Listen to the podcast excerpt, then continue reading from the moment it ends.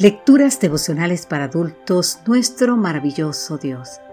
Cortesía del Departamento de Comunicaciones de la Iglesia Dentista del Séptimo Día Gascue, en Santo Domingo, capital de la República Dominicana. En la voz de Sarat Arias. Hoy, 23 de diciembre, el apagafuegos de Dios.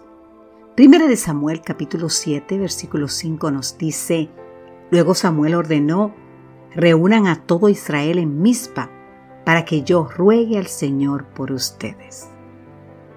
El apagafuegos de Dios. Así llama un autor al profeta Samuel.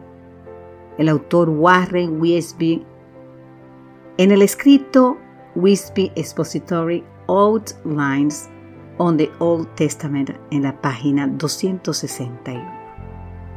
La razón para este calificativo tan singular es que durante todo el tiempo en que Samuel juzgó a Israel, este hombre de Dios siempre estuvo listo para responder en los momentos de crisis. Nuestro texto de hoy relata uno de esos momentos. Durante 20 años el arca había estado ausente y la adoración al verdadero Dios había sido reemplazada por el culto a Baal y a. Mientras tanto, los israelitas gemían bajo el yugo de los filisteos entonces acudieron al hombre que siempre estaba listo para enfrentar las emergencias. Fiel a su costumbre, Samuel convocó una reunión de oración. En lugar de preparar a los hombres para batallar a los filisteos, Samuel los convocó a orar.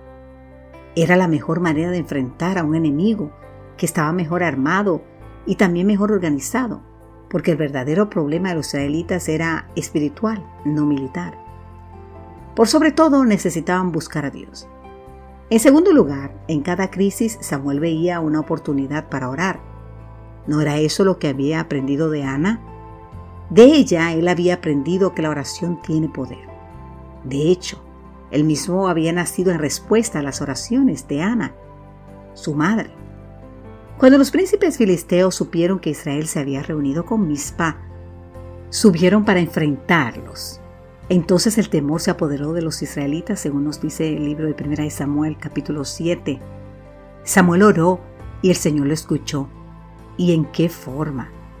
Jehová tronó aquel día con gran estruendo sobre los filisteos, los atemorizó y fueron vencidos delante de Israel. Ese es el poder de la oración de fe. Lo que ocurrió ese día en Mizpa lo había expresado. Lo había expresado Ana en su oración de gratitud a Dios después que Samuel nació. Él guarda los pies de sus santos, mas los impíos perecen en tinieblas, porque nadie será fuerte por su propia fuerza. Delante de Jehová serán quebrantados sus adversarios, y sobre ellos tronará desde los cielos. Primera de Samuel capítulo 2 versículos 9 y 10 todo lo bueno que puede suceder cuando una madre ora. Y también cuando sus hijos aprenden a orar, aprenden con ella, aprenden por su ejemplo, aprenden porque siempre la vieron orar.